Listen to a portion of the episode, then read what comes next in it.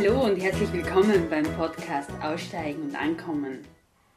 Schon vor einigen Jahren habe ich ein Interview mit Gudrun Pflüger gehört über ihr Leben als österreichische Spitzensportlerin im Lang- und Berglauf, das Biologiestudium, ihre intensive Arbeit mit und über freilebende Wölfe in Kanada, ihre schwere Erkrankung und den Umgang damit.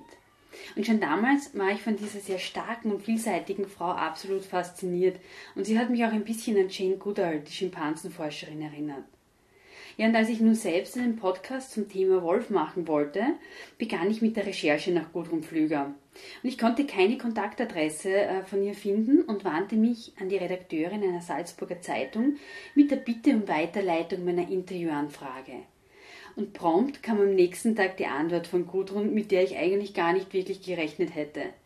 Sie schrieb mir, dass sie schon mit einem Fuß in Kanada wäre, aber noch am selben Tag Zeit für ein Interview hätte. Und weil ich mich so riesig gefreut habe und diese Gelegenheit einfach nützen wollte, ähm, entschloss ich mich sofort in Richtung Radstadt aufzubrechen. Und damit habe ich dann Gudrun überrascht, sie rechnete eigentlich mit einem Telefoninterview und nicht mit meinem persönlichen Erscheinen. Ja, es war eine sehr große Ehre für mich, Gudrun Pflüger persönlich kennenzulernen. Und ich wünsche euch jetzt ganz viel Freude bei dem Gespräch, auf das ich euch mit dem Heulen eines Wolfsrudels einstimmen möchte.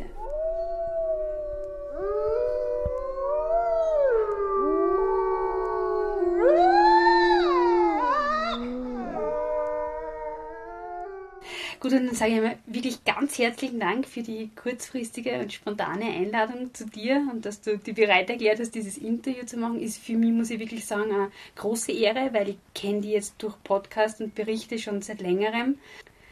Und in der Vorbereitung habe ich mir schon einiges angehört von dir und mir ist halt ganz stark aufgefallen, dass es offenbar einen riesen Unterschied gibt äh, über das Bild der Wölfe in Mitteleuropa und in Nordamerika. Kannst du das vielleicht ein bisschen erklären oder wie es dazu kommt, diese unterschiedliche Prägung, die wir da haben? Ähm, ich glaube, es ist nicht unbedingt das Geografische, es ist eher die Art, wie wir leben. Und in mhm. Mitteleuropa ähm, leben wir schon sehr lang, sehr eng mit der Landwirtschaft und da mit der, mit der Vieh- und Schafhaltung. Und generell sind in Nordamerika die Ureinwohner, die Indianer, dadurch, dass sie eigentlich immer herumgezogen sind, immer migriert haben migriert sind, äh, die haben keine Viehhaltung gehabt. Und da ganz an der Westküste, wo ich über mehrere Jahre mit Indianern gearbeitet und gelebt habe, die, das sind äh, Fischer. Das heißt, die haben von dem her überhaupt keine ähm, Berührungsängste und keine Erfahrung, dass der Wolf ihnen etwas wegnehmen könnte. Ähm, die haben sowieso eine ganz andere Einstellung gegenüber dem, dem Wolf und gegenüber ihrer Umwelt. Wir brauchen auch in Österreich, in Europa gar nicht so weit schauen. Im Süden von Europa haben die Leute auch einen sehr, sehr äh, viel entspanntere, entspannteren Zugang zu Wölfen, auch in Osteuropa natürlich. Süden von Europa, was, was sind das für Länder? Was heißt das? Das ist der Balkan, das ist äh, Süden von Italien. Mhm. Ähm, ja, Spanien leider nicht. Äh, die sind teilweise sehr aggressiv gegenüber dem, dem Wolf. Aber die Spanier waren ja auch ganz aggressive äh, Conquistadoren. Mhm. also das ist schon ein Menschenschlag generell, also jetzt nicht die, die Sp Spanier, mhm. als, sondern äh, wie man gegenüber der Umwelt, gegenüber Fremden, anderem, gegenüber Unkontrollierbarem mhm. äh, sich verhaltet und ja, ja. das ist. Ich glaube, wir haben in unserer modernen in Mitteleuropa Angst, irgendwas nicht kontrollieren zu können. Wir, wir versichern uns gegen alles, was es geht. Und da erinnert uns der Wolf dann dran, dass es möglicherweise doch Situationen gibt, die man nicht hundertprozentig kontrollieren und versichern kann. Das heißt, du meinst, es ist eine, eine Mentalitätsfrage schon auch, also jetzt nicht nur das Sachliche sozusagen, die Landwirtschaft, schon auch eine Einstellungssache. Der Wolf ist auf jeden Fall eine Einstellungssache. Mhm. Allein nur, wenn man sagt, wo ein Wille, da ist ein Weg. Und äh, der sogenannte Herdenschutz, der natürlich ganz, ganz wichtig ist, damit die Bevölkerung allgemein einfach eine gewisse Toleranz oder Akzeptanz gegenüber dem Wolf entwickelt. Ähm, der ist das Um und Auf. Die Landwirte brauchen Unterstützung. Wie gesagt, der Wolf ist einer der am strengsten geschützten Tierarten in Europa. Das sind strenge Gesetze. Und Gesetze sind für mich eigentlich immer die, Re die Reflexion, was der Großteil der Gesellschaft will. Aber eben so, wie das in Deutschland eben schon üblich ist, wenn da schon ein Wille da ist von Seiten der Schaf- oder Ziegenhalter, dass sie schon auch ihren Beitrag leisten. Mhm. Wie, wie meinst du das jetzt genau, ihren Beitrag leisten?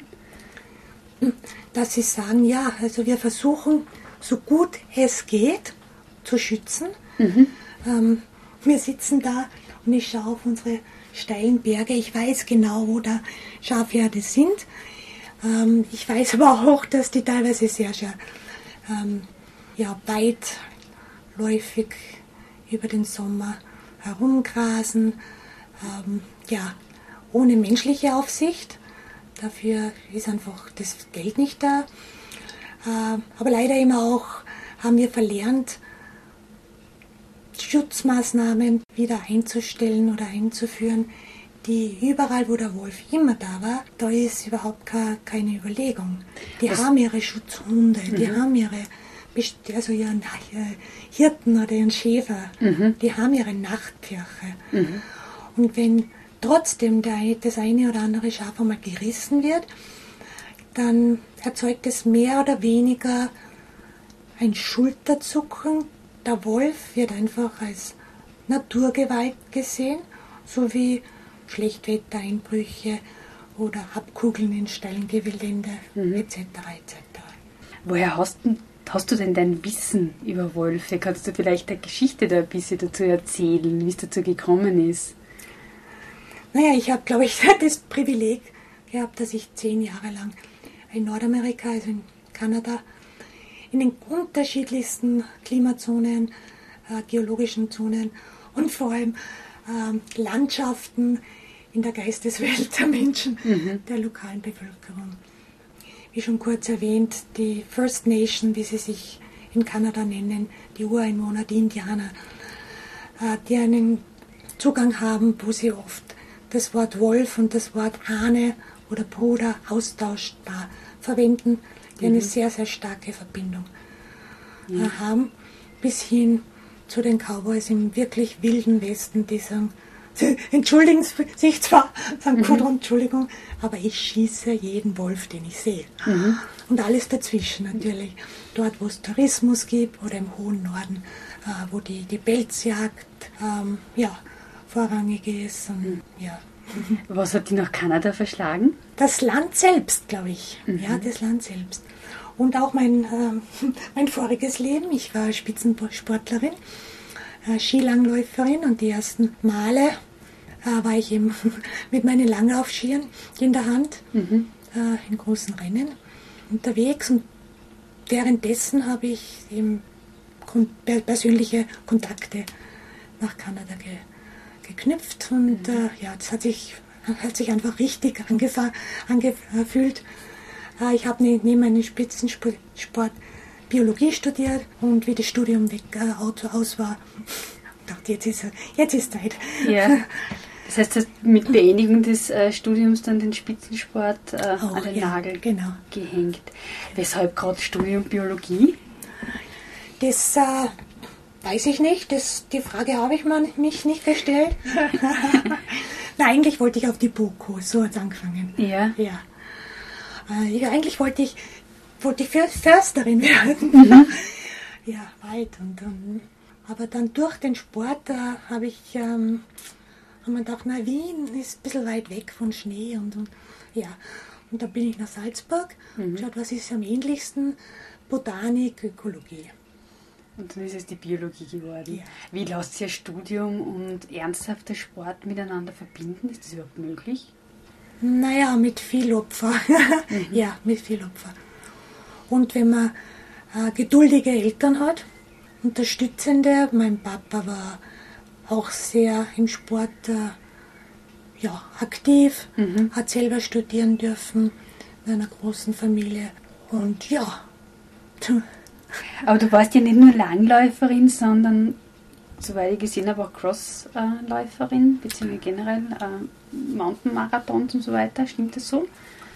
Ja, das hat sich auch so ergeben, weil einfach bei uns dann doch, wir haben zwar sehr lange gute Winter da in Radstadt, aber der Rest ist halt doch ohne Schnee.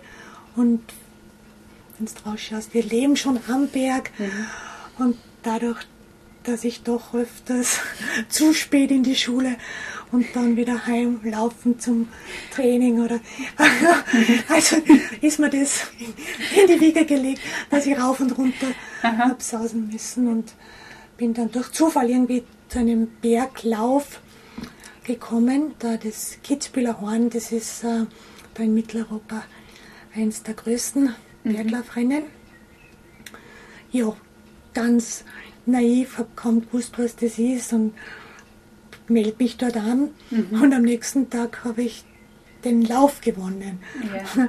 Und der Veranstalter hat gleich gesagt, du, das ist super, in einer Woche haben wir die Weltmeisterschaften und uns ist eine Aufs ausgefallen fürs Team. Und dann mhm. habe ich meine, meine Arbeit und gerade als Kindermädchen in Salzburg, nicht Kindermädchen, Zimmermädchen in Salzburg gearbeitet über den Sommer und äh, habe da kurz gefragt, ob ich da ein paar Tage weg sein dürf, da, dürfte. Alles gut gegangen und mhm. bin nach Italien gefahren und war dann Weltmeisterin. Ups. genau. Ups. vom, vom Studium her hast du dich damals schon spezialisiert auf, äh, auf die Wölfe oder? Nein, überhaupt nicht. Ich wollte auch gar nicht zum Beispiel Zoologie studieren. Mhm. Das war ein sehr überlaufenes Fach. Na, ich glaube, ich, gut, ich habe, wie ich dann in Kanada war, so als, äh, als Sportlerin, dort Kontakt mit, einem, mit einer Wolfsinformations- und Forschungsorganisation in den Rocky Mountain geknüpft und habe dort eine Wölfin als, als Paten äh, irgendwie adoptiert, das kann man. Mhm. Äh, die sind dort besendete Wölfe und dadurch, dass sie besendet sind, auf der einen Seite kostet die Forschung ja was, auf der anderen Seite hat man dann gute Daten und äh, ich glaube zweimal im Jahr kriegt man dann so einen, so eine, einen Bericht, was diese mhm. Wölfin da erlebt hat und das hat mich, äh, ich weiß noch, das das hat mich erstaunt und auch beunruhigt. Für mich war Kanada ja doch, so wie für die meisten Europäer, halt noch ein, ein wildes Land. Mhm. Da ist alles noch heil, gar nichts. Mhm. ja, und dann habe ich gedacht, so, jetzt bin ich mit dem Studium fertig und ganz klassisch gell, für eine Studentin. Jetzt habe ich Zeit, aber kein Geld. Ja. und habe mich so beworben bei dieser Wolfsforschungsorganisation in den Rocky Mountains. Und die haben gleich gesagt, ja super, du bist ausdauernd, du bist offensichtlich mit dem Schnee eins zu eins. Mhm. Und äh, das waren einmal die Grundvoraussetzungen natürlich des, des Biologiestudiums. Denn Wölfe sind ja wahnsinnige, ähm, das sind eigentlich die Ausdauerathleten im, im Tierreich. Die können ja jeden Tag bis zu 70, 80 Kilometer. Und von dem her, wenn man sie erforschen will, müsste man mhm. in der Größenkategorie selber so einen Aktionsradius haben. Hast du den gehabt? Also kann man das Nein, das ist, das ist schon sehr. Ähm, natürlich brauchst du Ausdauer, das brauchst du mhm. schon.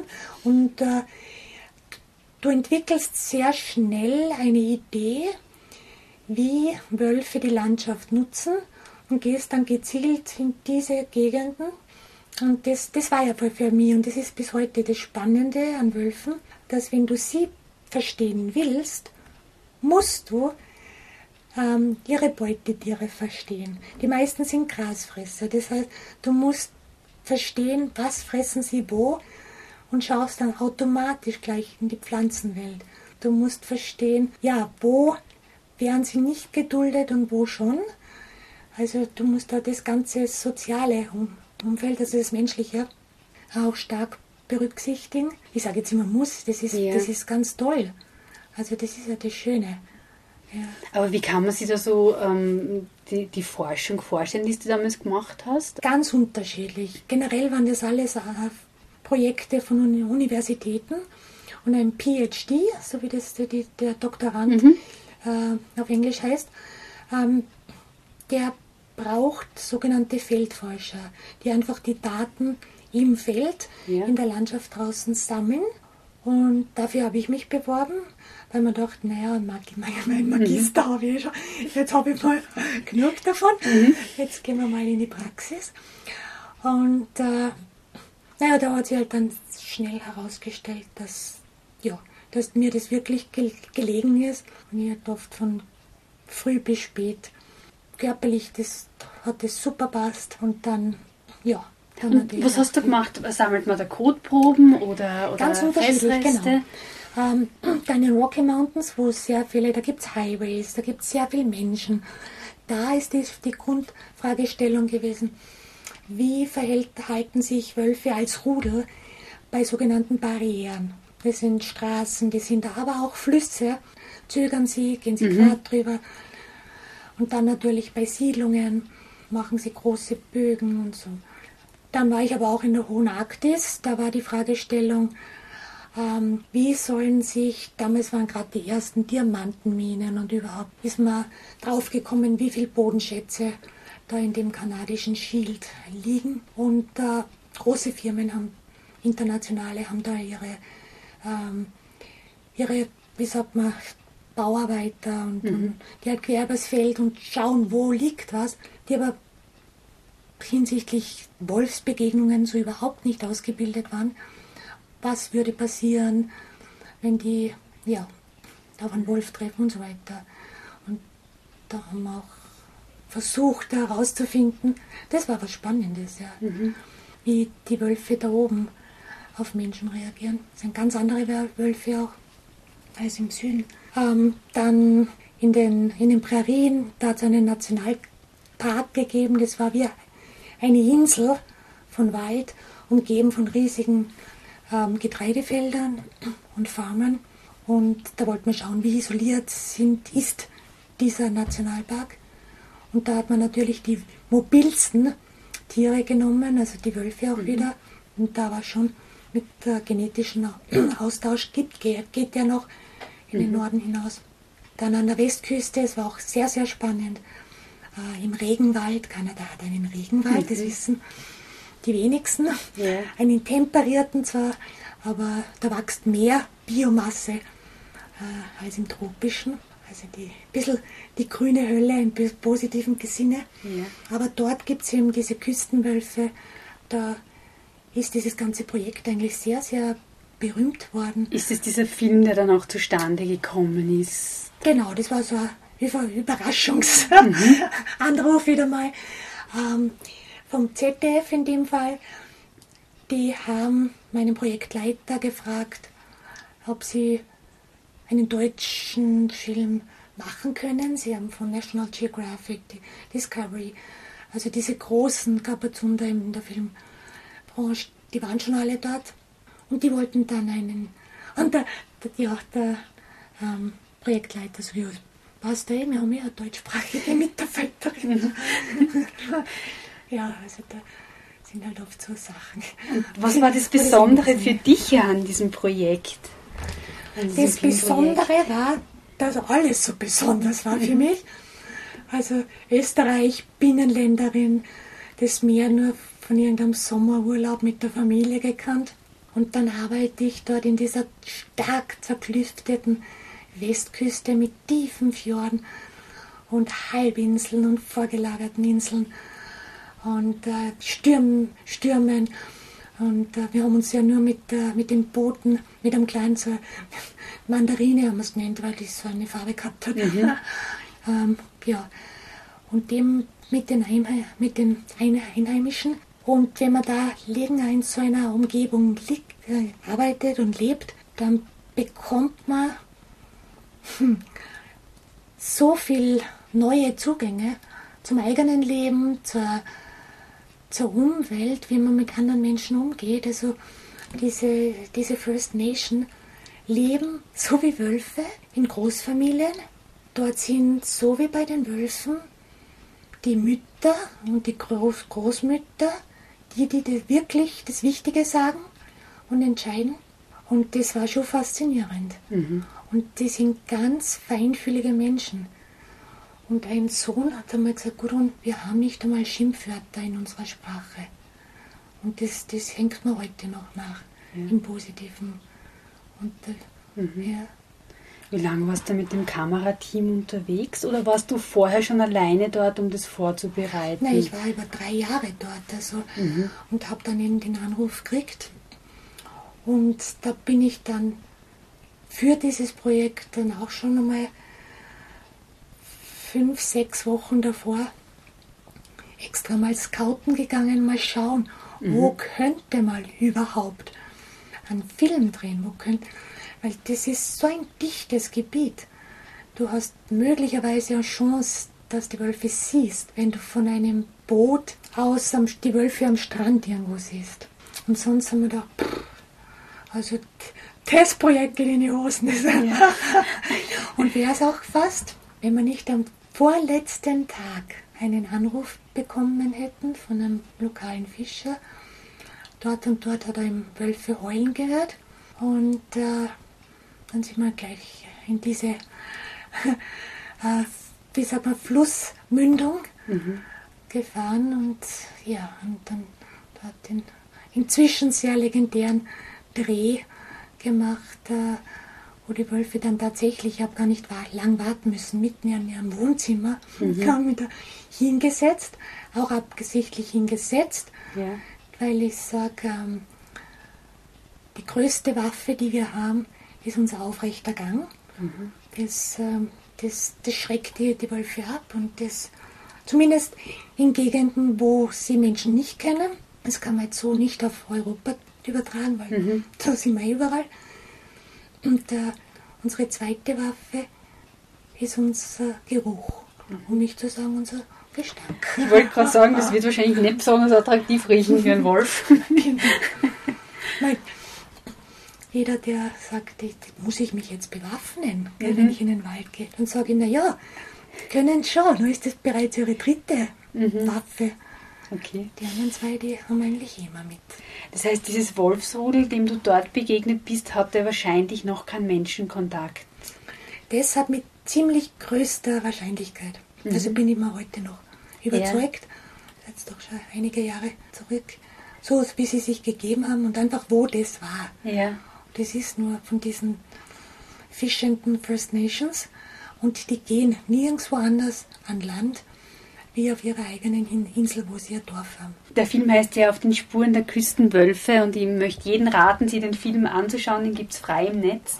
Aber kannst du es vielleicht du mit deinen Worten einmal schildern? Ich habe die Szenen gesehen, die sind unglaublich berührend, aber wie das für dich war? Überraschend. Erstens, dass sie ja doch äh, herausgekommen sind, ziemlich bald. Und dann ähm, ja, überwältigend. Einfach nur überwältigend. Mhm. Und ich sage, ich kann eh immer nur das Gleiche sagen. Erstens einmal, ich habe mich nicht gefürchtet, ähm, weil das die Entscheidung der Wölfe war. Sie haben jederzeit, hätten sie stoppen können. Das heißt, es war die Entscheidung der Wölfe, zu dir zu kommen, genau. dich in ja. Augenschein zu nehmen. Ja. Mhm. Und äh, wenn man mit so feinfühligen Tieren und äh, so in so einer Nähe ist, ähm, dann lasst man das einmal geschehen. Und ich glaube auch, weil ich schon so viel gewusst habe, man, das ist natürlich auch noch, wir haben schon zuerst mit, was heißt Waffen, es ist ja, mir fällt nichts besser sein, aber es ist kein, gutes, kein guter Ausdruck. Aber Wissen ist auf jeden Fall ein gute, gutes Rüstzeug und äh, ja, das, da habe ich mich einfach sicher gefühlt. Wie ist das Gefühl, wenn die Leitwölfin wirklich so nahe kommt, dass du ihren Atem ja spüren konntest, zumindest kommt das auf den Bildern so rüber. Was ist das jetzt für, für dich als Mensch, als Forscherin für ein Gefühl? Ja, im Moment, also pff, ähm, man lebt einen Moment nach dem anderen, mhm. das ist mal das Erste. Und äh, ich habe mich nie vorher und nachher so als Mensch gefühlt. Einfach als Mensch. Ja. Und ich habe danach lang drüber nachgedacht, warum? Warum eigentlich? Jeder lauft davon vor dem Wolf.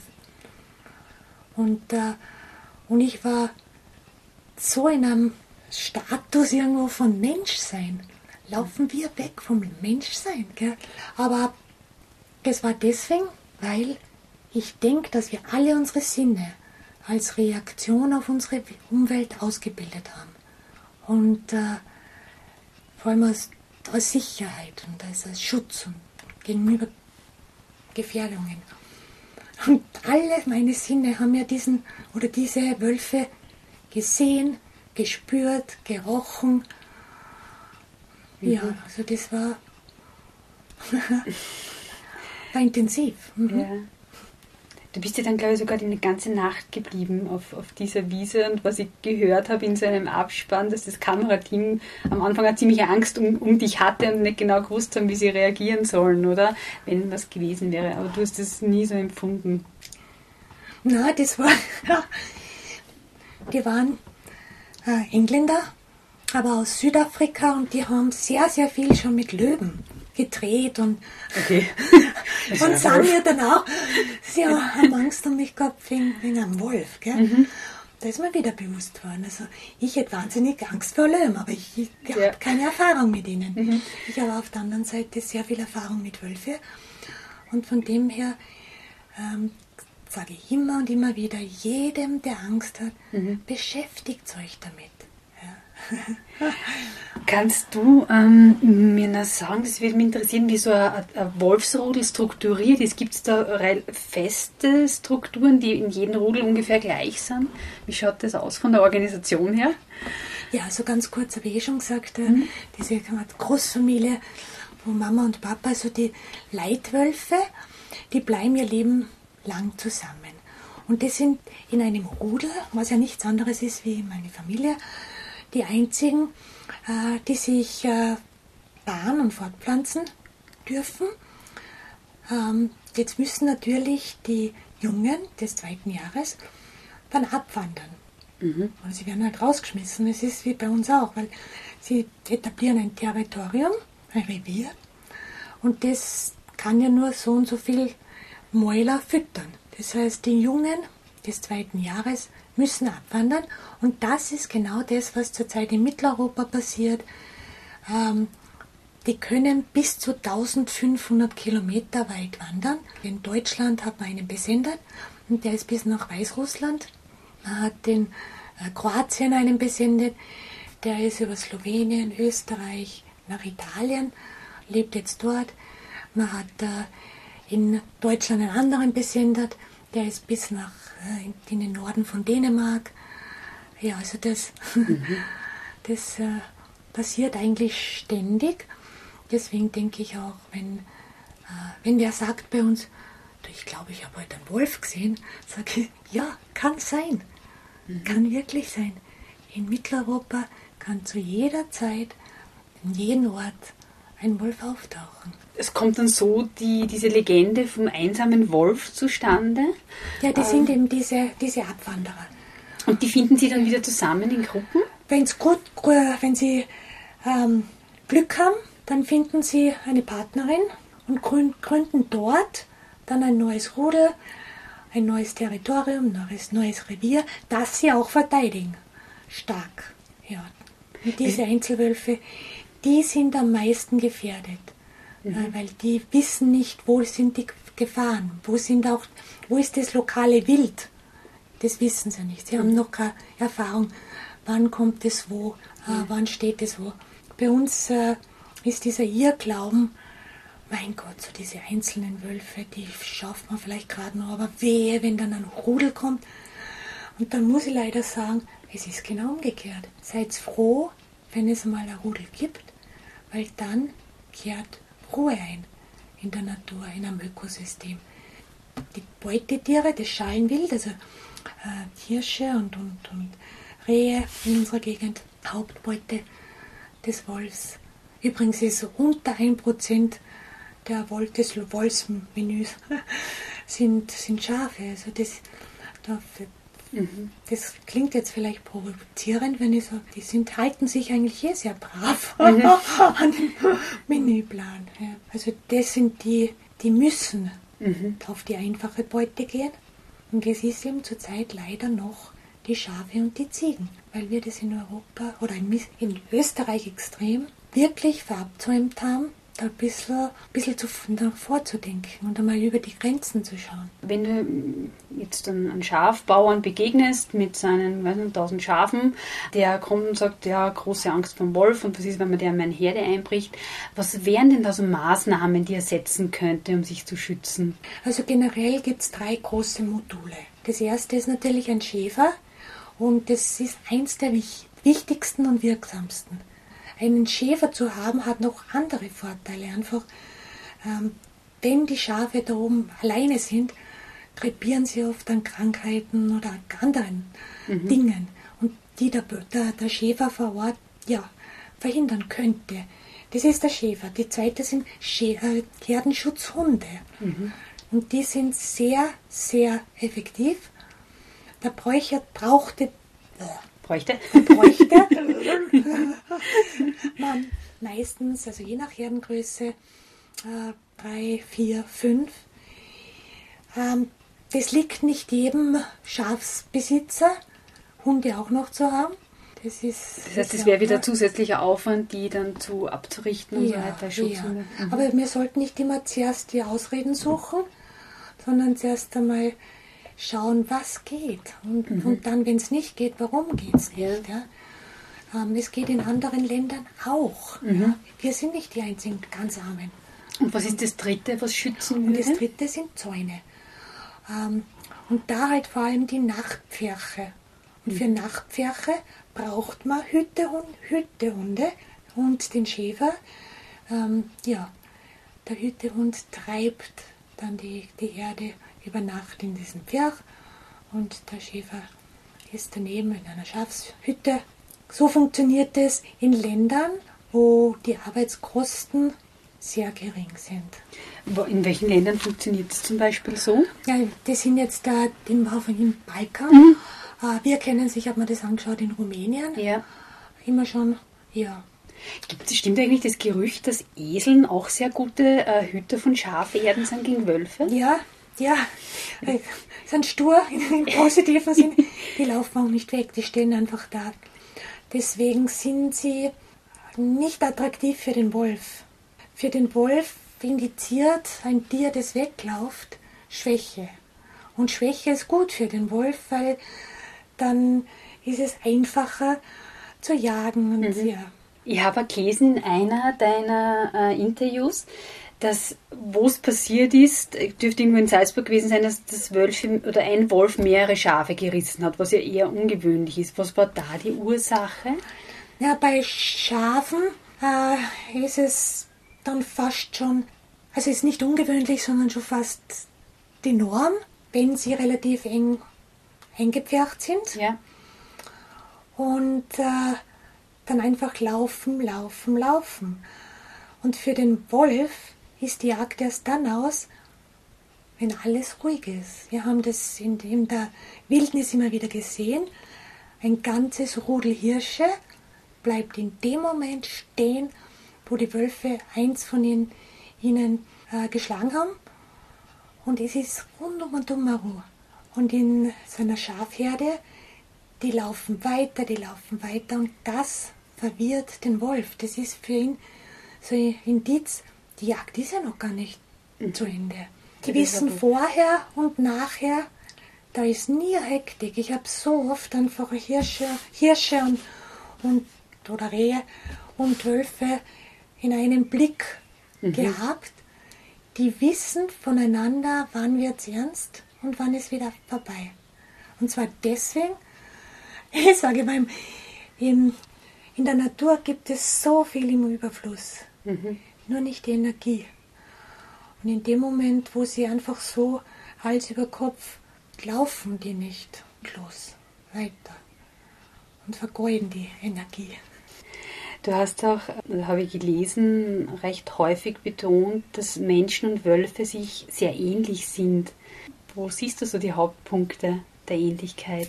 Ja, wie schon gesagt, also mit der, das Zusammenleben in diesen Diese Familienstrukturen ähm, etablieren eigentlich auch ein Haus mit einem Garten und das verteidigen wir doch auch ein bisschen. Wir stecken halt einen Zaun, die Wölfe einen Duftzaun. und, äh, und eigentlich wehe dem, der da durchgeht. An mhm. Artgenossen meine ich jetzt, gell? ja. Das sind jetzt mal so die, die Grundstrukturen.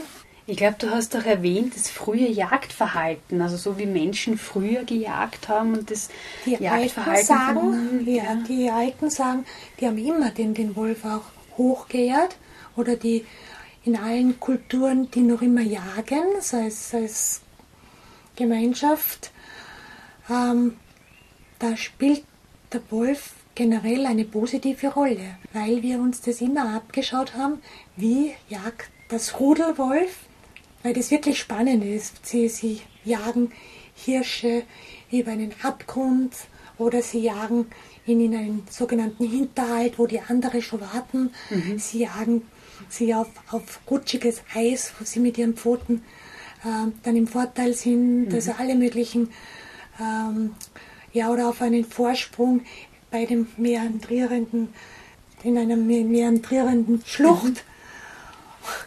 Und wir sind unten ähm, entlang des zugefrorenen Flusses gegangen und auf einmal sehen wir da lauter eingefrorene äh, Wapiti-Hirsche. Was ist denn da los? Und dann sind wir mal raufgekraxelt und haben gesehen, dass dort die, äh, die, die Bäume, da, da muss immer wieder Kämpfe stattgefunden haben, ja. mit ihrem großen Gewehr, Geweih. Und dann haben wir mal da so diese versteckten, also diese Wildtierkameras und tatsächlich haben wir eben dann gesehen, ganz toll, wie Wölfe, Wapiti-Hirsche dort also dieses Strategische, das mhm. haben sie auf jeden Fall. Ist das dieser, ähm, du hast in einem Interview gesagt, oder habe ich gelesen, dass Wölfe haben ein Ziel äh, und dass das charakteristisch ist für, für einen Wolf, ein Ziel zu haben. Gehört dieses Strategiedenken da dazu, zu diesem Ziel? Ähm, ich glaube, Wölfe sind extrem effizient und äh, bei, bei einem einzigen Fußabdruck, kein Pfotenabdruck, eine Spur.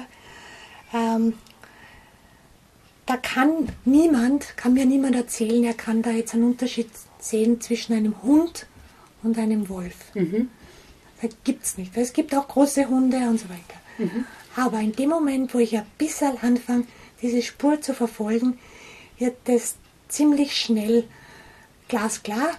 War das jetzt ein Wolf oder war das jetzt der Hund? Und du merkst, dass der Wolf sehr zielstrebig geht. Also aber mhm. das ist jetzt Menschen, menschlich gedacht, schon weiß, wo sein Ziel ist. Und der, der Hund ist so ein bisschen der Clown, gell, der so spontan mal mhm. rechts und oh, da drüben riecht, riecht doch was. Mhm. Und da vorne, da höre ich was und ja. Jeder, der jetzt einen Hund hat, weiß, wovon man redet, sind Nasen gesteuert. Ja, genau. okay. Was hast du jetzt bei deiner langjährigen Forschung und intensiven Forschung über den Wolf, was hast du da für dich mitgenommen oder mitnehmen können von diesen Begegnungen? Also ich bin, glaube ich, sehr demütig ähm, geworden, wenn ich es nicht vorher war, ähm, gegenüber Dingen, die in der Wildnis einfach passieren, dass man die machen lassen sollen. Ja? Einfach mal lassen. Mhm. Und wie wichtig es ist, wie wichtig es ist für jeden Einzelnen von uns, in solche Wälder zu gehen und da mal nicht der Chef sein. Einmal dieses Gefühl zu kriegen, da könnte jetzt wirklich ein Wolf, ein Bär, den größten Respekt habe ich immer vor Kugas, also für, vor den Berglöwen, Pumas. gehabt. Äh, und dass man sich damit äh, auseinandersetzt und dass das okay ist, dass es einfach okay ist. Und auch das viele Alleinsein, dass man sich selber auch genügt. Waren da die Anlagen vorher auch schon in dir? Dieses Forschen an und mit den Wölfen? Ich denke, sonst hätte ich es ja gar nicht gemacht, sonst wäre ich nicht in diese Gegenden und in diese Situationen gekommen. Aber es hat auf jeden Fall das noch sehr stark verstärkt mhm. hier. Ich habe in einem Interview, ähm, da bin ich sehr hellhörig geworden, das Wort feinfühlig äh, von dir gehört, dass du sehr feinfühlig geworden bist. Ich glaube, das war sogar ein Zusammenhang mit dem Film auf den Spuren der Küstenwölfe, dass alle Sinne offen sind. Ist das auch was, was du mitgenommen hast von diesen Wolfsbegegnungen oder? Ja, auf jeden Fall. Also mir, mir geht, das klingt jetzt vielleicht ein bisschen esoterisch, mir geht die Seele in unseren Wäldern ab. Und zwar deswegen, weil wir einfach wir können ungeschoren durch unsere Wälder gehen mit einem Kopfhörer, äh, Broad Pod Podcast hören.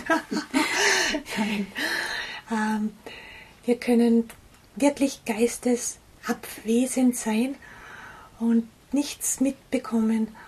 Ja, und äh, man wird wirklich wieder feinfühlig, weil man muss aufpassen. Und das ist aber was Schönes. Das mhm. ist wirklich was Schönes. Und wenn du sagst, ähm, dass die Seele in unseren Wäldern abgeht, wie könnte man die zurückholen?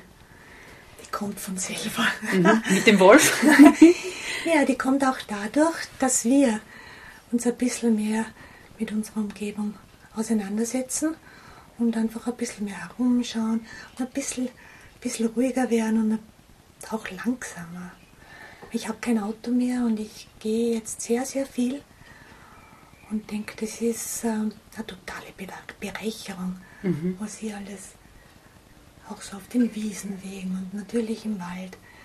Und ich denke, dass einfach eben unsere Sinne auf diese Geschwindigkeit ausgerichtet sind. Ja. Ähm, du bist jetzt seit 2009 wieder relativ fix zurück in, in Radstadt und arbeitest für die uh, European Wilderness Society. Was ist das genau? Was machst du da jetzt?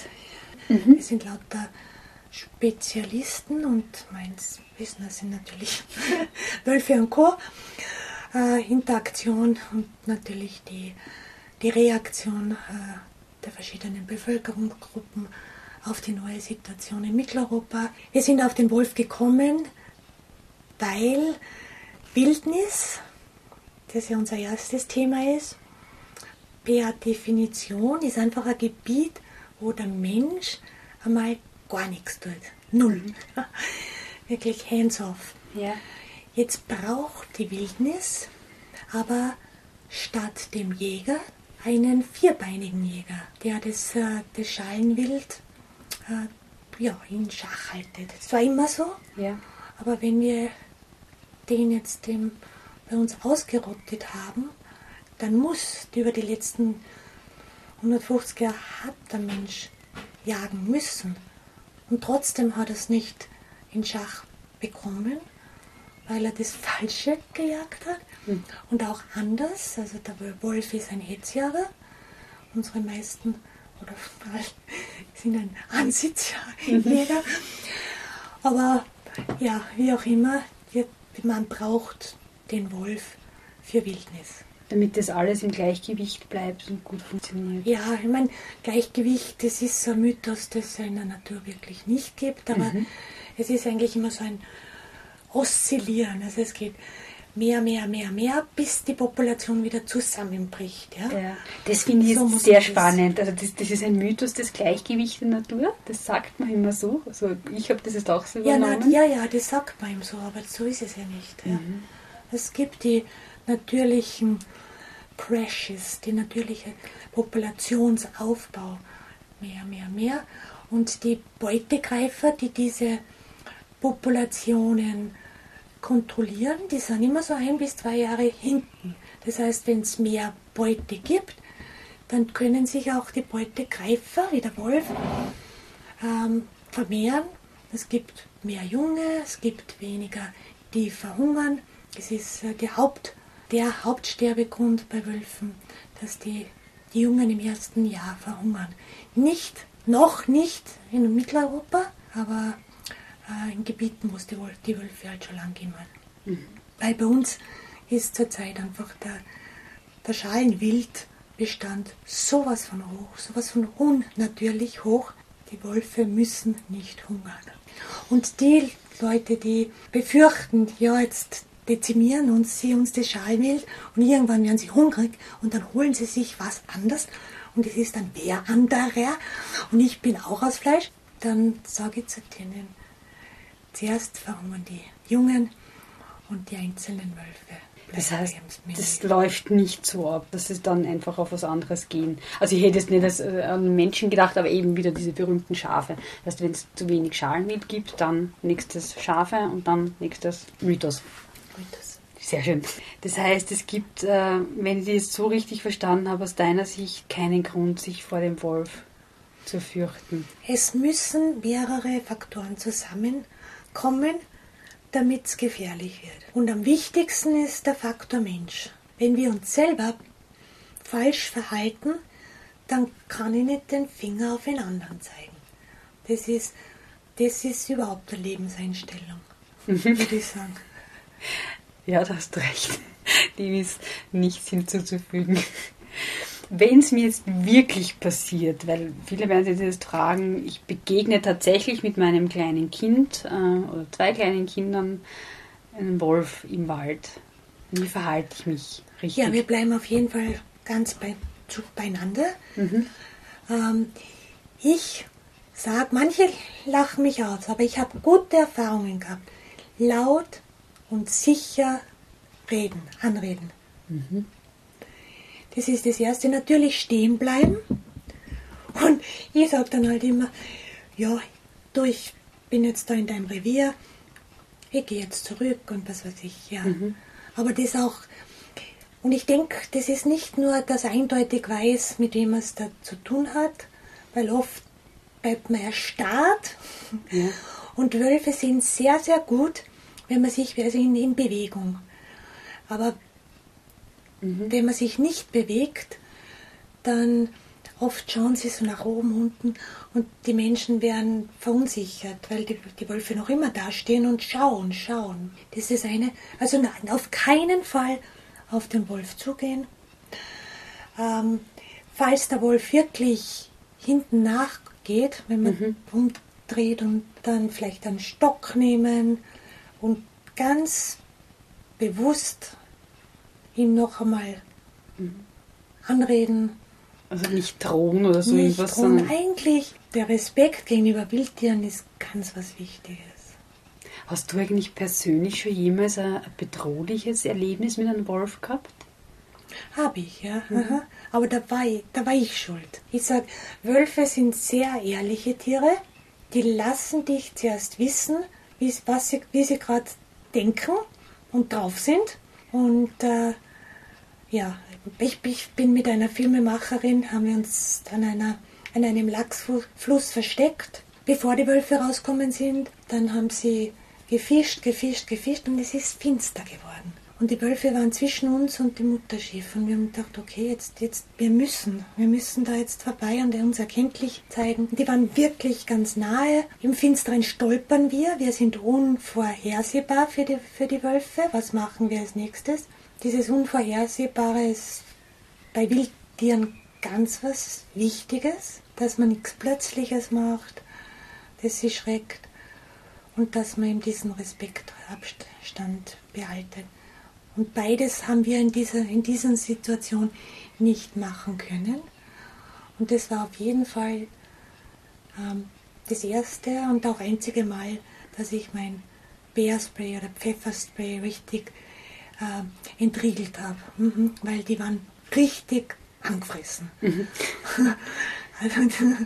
und das, das, spürt man dann. Okay. Aber es ist nichts passiert. Es ist nichts passiert. Mhm. Ja. Sie haben, haben uns raus an, die, an, die, an den Strand eskortiert und da ist ihm der Captain dann Mhm. mit dem kleinen Boot dahergekommen. Ja. Gibt es was, was ähm, du noch gern mitteilen möchtest, was ich jetzt nicht gefragt habe, was du nur wichtig findest zu sagen, anzumerken? Ich habe mal den Satz gehört, den ich sehr, sehr schön finde, dass die, die am lautesten schreien, Angst haben, nicht gehört zu werden.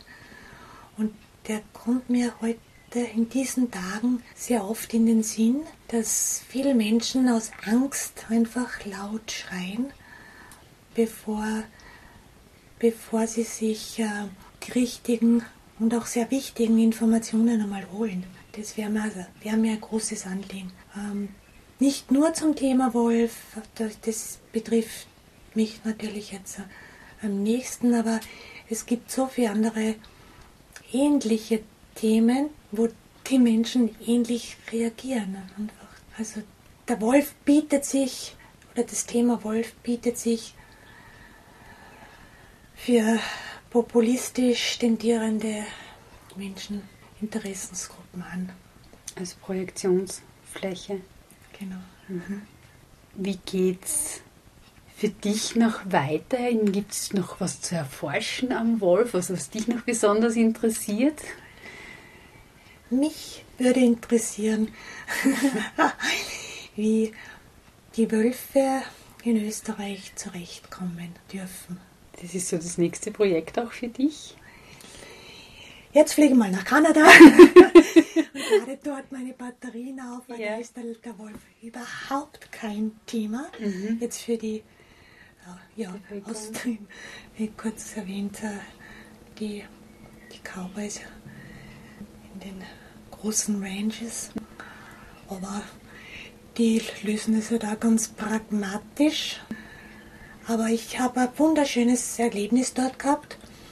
Da bin ich einmal, ähm, habe ich sie mitten in der Nacht getroffen und die haben mich abgeschleppt, weil die Batterie von meinem Auto leer war, zu ihrer Jagdhütte ganz weit im Hinterland und die waren teilweise besoffen und da ist ein bisschen ist mir was sehr mulmig, sagen wir mal so. Und dann waren das sowas von Gentlemans.